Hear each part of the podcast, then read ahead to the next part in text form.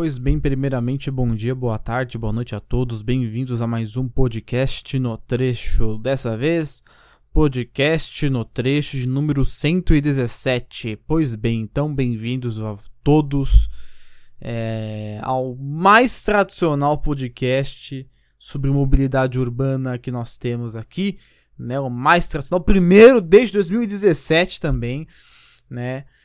Aí passando as notícias da semana. A gente ficou um tempinho off por conta da faculdade, mas agora a gente retornou. Antes de a gente começar as notícias, não se esquece de se inscrever no nosso canal, de curtir o vídeo, de compartilhar, caso você goste do nosso conteúdo. E vamos para as notas, vamos para as notas que é o que importa. Então a gente começa com o seguinte: o governo consegue retomar, né, terminar 2020 com várias obras retomadas. Então, é, nós temos ali o governo de São Paulo se esforçando de forma contínua para retomar todas as várias obras de mobilidade sobre trilhos que estavam paradas, né? Olha só que coisa bacana, a gente tem o reinício das obras da linha 2 Verde entre Vila Prudente é, e Penha, certo? Uma obra muito importante. É, os avanços na linha Nova Esmeralda com as duas estações, é, no caso de é, Mendes, Vila Natal e Varginha, a linha 6 Laranja, que também foi retomada, né? O consórcio agora foi repassado para a empresa espanhola Acciona, que já está realizando a mobilização dos canteiros, a retomada da linha 17 Ouro, que vai ser tópico de uma próxima nota, mais em específico, e né? Tudo indica que pelo menos a linha 17 seja entregue lá em 2022 ou 2023. A gente vai chegar a falar sobre isso, mas no geral, olha só que coisa bacana, são cerca de 40 quilômetros de trilhos dentro da região metropolitana que estão em obras. É uma coisa muito importante. O governo conseguiu é, retomar esses investimentos de obras paradas, certo? E fez o certo, que é realmente retomar esses, esses projetos paralisados antes de iniciar novos projetos, certo? Se tudo se manter estável, sem nenhuma judicialização, sem nenhum problema, né? É, todas, as, todas essas entregas devem acontecer entre o, a partir do ano que vem, 2021, até o ano de 2026, certo? Que possivelmente vai ser data de entrega de estações como vai, linha 2 verde ou linha 6 laranja, certo? Faltou citar a linha 4 amarela que está em obras ainda lá na estação Vila Sônia, né? Cabe citar que esse é um outro projeto que o governo tem conseguido prosseguir com ele com bastante maestria. Então tá aí uma nota bem rapidinha aí sobre as várias obras que foram retomadas pelo governo. Na nossa próxima nota, a gente vai falar sobre linha 19 Celeste, a licitação para o projeto básico da linha 19 Celeste, ok? Então o metrô ele fez a republicação desse edital no dia 16 de dezembro e, e essa, esse edital contempla a realização do projeto básico de arquitetura e engenharia. Aí você me pergunta, o que, que é projeto básico? Né? A gente fez um vídeo especificamente sobre isso, mas, é, de maneira resumida, o projeto básico é o projeto mínimo necessário para que você possa licitar uma obra, certo? Então, é através desse projeto básico que será feita uma futura licitação para aí sim realizar as obras da linha 19 Celeste, certo? É, para quem não se lembra, né, essa licitação ela acabou sendo lançada e foi anulada pelo Tribunal de Contas do Estado, né, através de uma associação que é a Sinaenco. A Sinaenco ela tinha argumentado que essa licitação ela não atendia critérios técnicos, apenas atendia critérios financeiros por menor preço. Isso em um projeto como o da linha 19 Celeste, por exemplo, poderia representar um risco, já que é um, já que é um projeto complexo que exige toda uma capacitação das empresas, certo? Você não pode deixar uma empresa comum é, tomar conta de um projeto como esse. Além da questão da divisão por lotes, que a Sinainco ela chegou a, a, reclamar sobre isso, mas o TCE é, não, diríamos, não atendeu a essa reivindicação da divisão da, da licitação por lotes, ou seja, é, essa licitação do projeto básico do, do, projeto básico contempla a linha inteira de Bosque Maia até Anhangabaú, certo? Para quem não lembra aí, a linha 19 Celeste vai ter os seus belos 17 km de extensão, 15 estações e uma generosa demanda de 630 mil passageiros todos os dias, certo? No caso, por dia, claro que vai ter a variação no final de semana. Tempo de viagem estimado é de 27 minutos, com headway operacional de 19 segundos, ou seja, o intervalo entre trens vai ser de 1 minuto e meio. Vai ser uma linha que vai usar, vai se utilizar de bitola internacional, sinalização por CBTC, com a, o sistema de blocos fixos para a questão de é, falsa ocupação, né? É, uma, é um esquema que é utilizado para detecção de trilho partido, por exemplo, né? Para quem não conhece, a sinalização tradicional tem essa característica muito bacana. E é esperado que esse, que esse projeto, assim que terminado, seja oferecido para iniciativa privada através de uma PPP no valor de 15 bilhões de reais aproximadamente, né? Então, uma parte do valor é bancado pelo Estado, outra parte do valor é bancado pela iniciativa, pela iniciativa privada. A iniciativa privada opera e durante esse tempo de operação é o tempo que ela vai utilizar para amortizar, né? ou seja, para poder pagar o seu investimento outrora realizado, certo? A ideia é, principal é que a linha 19 seja construída antes da linha 2 até Dutra, então vamos ficar espertos que talvez a linha 2 seja, diríamos, seja segurada um pouco mais de tempo para que a linha 19 saia do papel. Mas não temos certeza se isso realmente vai acontecer ou não. Né? Fica aí a dúvida. Mas está aí essa nota muito bacana sobre a linha 19 Celeste. Na nossa próxima nota, vamos de entrega de trem, né? A CPTM nessa semana entregou mais dois novos trens para a linha 13 Jade, né? Lá no dia 15 de dezembro, a CPT faz a entrega de mais dois trens da série 2500, certo? Com isso, é, passamos a ter sete de oito trens é, operacionais. Então falta só um trem da série 2500 para ser entregue, que é justamente o trem de prefixo U532, certo? Para quem não conhece os trens aí, eles foram encomendados lá em 2017 pelo governador Gerardo Alckmin, chegaram no Brasil, se eu não me engano, no ano passado. Já começaram a entrar em operação no começo do ano, veio a pandemia.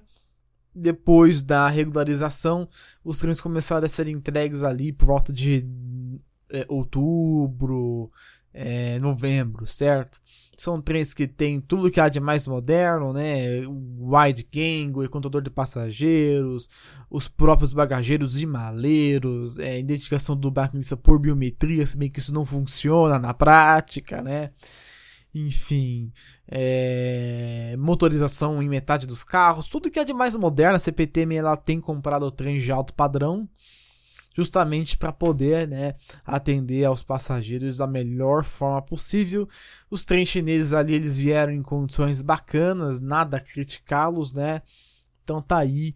Né? Aliás, vale ressaltar esse ponto importante de que esse trem aí que é o 2528, prefixo U528, é o trem natalino da série 2500. Então, para quem tiver interesse em pegar ele, ele pode rodar tanto no Expresso Aeroporto como no Parador. Então, fiquem espertos que esse trem vai estar tá rodando aí por bastante tempo é, na linha 13, certo? Então, tá aí mais dois trens entregues para a linha 13 Jade.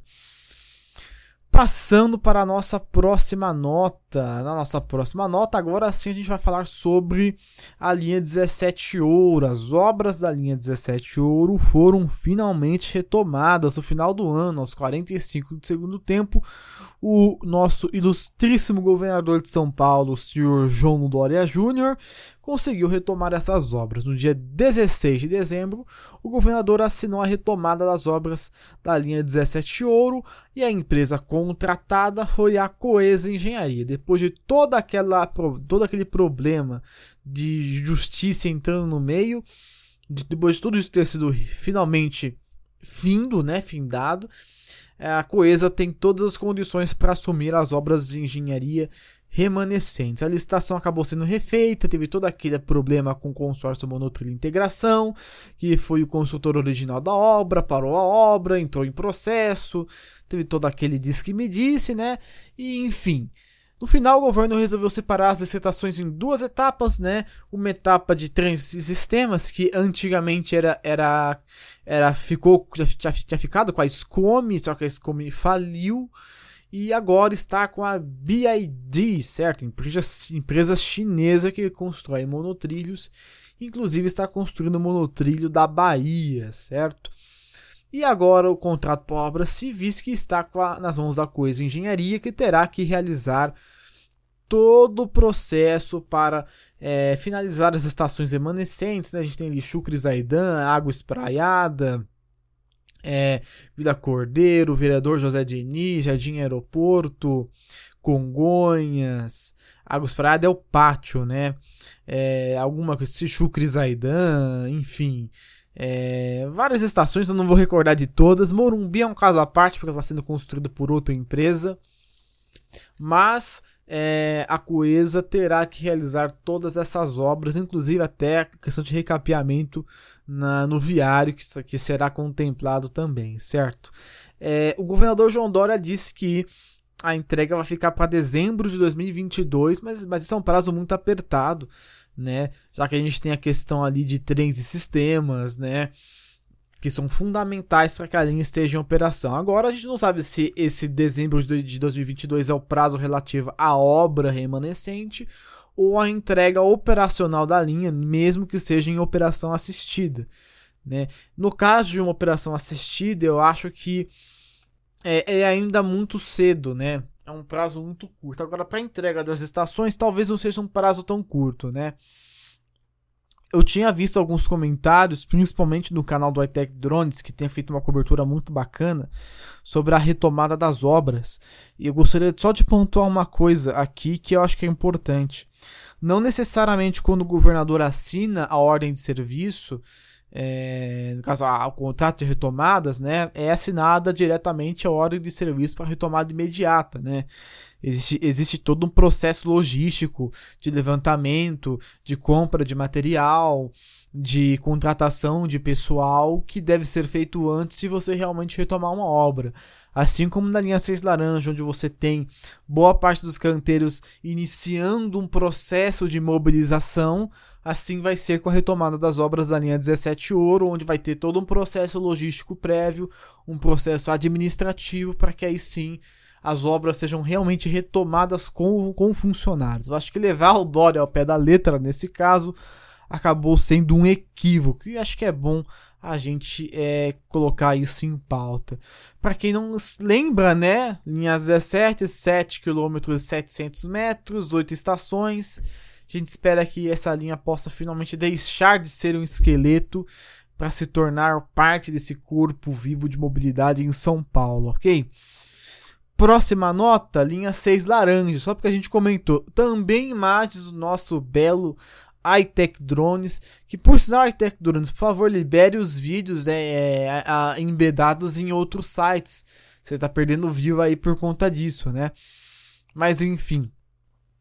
É, segundo imagens recentes aí do canal iTech Drones, o, nós temos algumas imagens ali onde a gente vê que a tenda para a onde ficam os tatuzões, né, as tuneladoras, ou se você for um pouco mais técnico, os shields TBM, né, eles acabaram sendo desmontados, o que poderia indicar uma possível instalação ou montagem desses equipamentos dentro do poço do VSE Tietê, certo? É, pelo que tudo indica, as escavações devem começar dentro de um ano, certo? O fundo do poço do VSE Tietê está sendo preparado e o VSE de Aquinos, na margem oposta do rio Tietê, também está em fase de preparação das paredes, certo? Vale lembrar que a escavação por, por shield nesse trecho entre o VSE Tietê e o VSE Aquinos, ou seja, o cruzamento do rio Tietê, levará cerca de quatro meses. É, outro túnel também será escavado utilizando o método NATM, certo? Mas esse túnel utilizando o método NATM levará 15 meses para sua conclusão, mostrando de fato que a escavação por tuneladoras de pressão balanceada de terra, ou shield TBM, são é, escavações muito mais rápidas, certo? Vale lembrar, a primeira tuneladora vai sair do VS7ET até São Joaquim, vai atravessar um terreno mais argiloso num percurso de 9 km e. E a outra tuneladora que vai seguir é, rumo ao Pátio Morro Grande é, vai percorrer ali uma distância de 5,2 quilômetros num terreno maciço, né, composto, base, composto basicamente por granito, um terreno mais rígido. Então, é, vai ser um desafio bem grande, né? Eu não sou geólogo, mas eu posso dizer um pouquinho sobre essas questões de terreno, certo? Além de, claro, ter a dificuldade, de, além de ser um terreno em granito, é um terreno ali, é o perfil é um perfil de subida, então é, tem a gravidade agindo contra também, certo? É, enquanto isso, a concessionária deverá concluir a escavação dos demais poços das demais estações para que o shield chegue e de fato possa ali é, adentrar nas estações, certo? Então tá aí uma nota interessante sobre a linha 6 laranja. Na nossa próxima nota, além do trecho, ele voltou, né? Vamos falar sobre é, ferrovias na China. China pretende construir 10 mil quilômetros de ferrovias. A notícia é como se fosse, sei lá, os caras constroem ferrovia como se fosse um que eu posso dizer, um castelo de areia, né? Fácil e rápido. Né? Só espere que não desmorone rápido, né? Pois bem, então a Comissão Nacional de Desenvolvimento e Reformas da China, é, sobre a, sob a sigla NDRC, divulgou os planos para as ferrovias durante os próximos cinco anos. E durante os próximos cinco anos, é, o governo chinês pretende iniciar a construção de 10 mil quilômetros de ferrovias, detalhes, ferrovias para passageiros. Essas ferrovias elas incluem tanto linhas urbanas como linhas intermunicipais e terão foco principalmente em áreas com população avantajada, certo? Com muitas pessoas. Temos aqui então três áreas de destaque. A primeira área é a área que é, se refere a Pequim, Tianjin e Hebei. Nessa área vivem cerca de 120 milhões de pessoas. A outra área é no delta do rio Yangtze, uma área que contempla ali é, 125 milhões de pessoas. E uma outra área que contempla a região de Guangdong, Hong Kong e Macau com 72 milhões de pessoas, ou seja, a gente não fala de mil, a gente fala de milhões de pessoas, né? Esse projeto envolve ali tanto trens, como já disse, linhas urbanas e intermunicipais, então vai ser uma coisa bem ampla, né? O objetivo é conectar os principais conglomerados urbanos, certo? Para que eles fiquem a uma distância é, entre, entre eles de no máximo 3 horas, o que vai fazer com que a China se integre mais regionalmente. Esse tipo de projeto regional é bom porque ele fortalece o país e cria uma unidade nacional muito grande. Se o Brasil fosse um país um pouquinho mais compromissado com as questões ferroviárias, nós teríamos uma integração nacional não como logística, mas realmente como integração de território social, né? Coisa que a China está fazendo com maestria. É, a NDRC pretende, né, ainda irá definir os padrões para a construção dessas linhas, ou seja, velocidade média, é, se serão linhas elevadas em nível, então, existe a pretensão, logo eles devem estar trabalhando aí é, para elaborar esse plano é, de interligação entre as regiões na China, certo? Então tá aí, essa é mais uma nota além do trecho. Então, a nossa caixa de sugestões, que hoje não tem nada, mas se eu posso dar um recado para você é que se ficou até aqui, se inscreve no canal, a gente está quase, quase perto dos 1.800 inscritos. Seria uma honra que você fizesse parte aqui do nosso canal. E agora vamos finalizar com as fotos da semana, onde os principais ferrólogos, ferrolinos, entusiastas, ferrofãs da semana divulgam suas imagens, cedem suas imagens aqui para o nosso podcast, certo? Para você que está vendo no Spotify, você vai ter que ir até o YouTube, mas a gente pode fazer aqui a audiodescrição dessas imagens caso você não consiga ver. Aliás, um salve aí pro Marcos Paulo de Brasília, né? Ele aí que tem é, que é PCD é visual, né? Mas é um ferrofã fantástico, cara. Um dia quero visitar o metrô de Brasília, então um salve aí pro Marcos Paulo, que é o nosso ouvinte aí fiel, certo? Vamos então para as fotos. Primeira foto aí do Carlos Vitor, bozólogo guarulhense. Foto do trem republicano, cara. Novo trem turístico recém-lançado. Bem-vindo aí, trem republicano faz uma viagem fantástica entre Salto e Itu, utilizando o leito da antiga Sorocabana, da antiga é, Ituana, né, lá na Mairink Santos. Então, na verdade é Ituana, Mairink Santos é outro pedaço, mas está aí. Foto muito bacana do trem republicano pelo Carlos Vitor. Próxima foto é do João Vitor, né? O João Metro Ferroviário, se preferirem. Trem da série 8500 lá na estação Itaquera. É, eu não, não sei se eu estou tão cego, mas aparentemente esse aí está seguindo com destino à luz, certo? Tá então uma ótima foto do João Metro Ferroviário. Próxima imagem é CCO Belém, Mr. Barrilândia, tá aí. Foto do H61, trem natalino do metrô.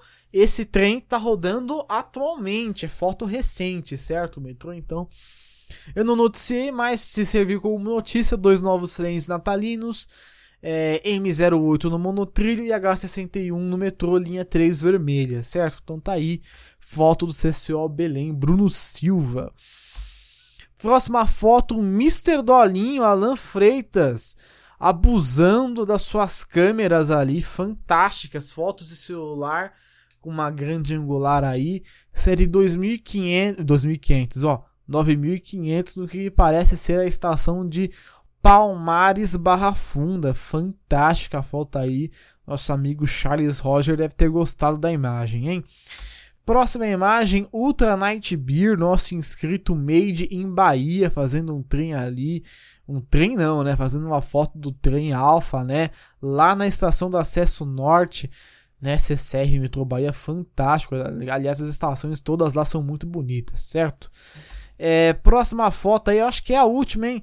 Nicolas Gordiana aí, cara mais raiz que tem nesse trecho todo, certo? Bota todo mundo pra mamar com seus registros pré-históricos.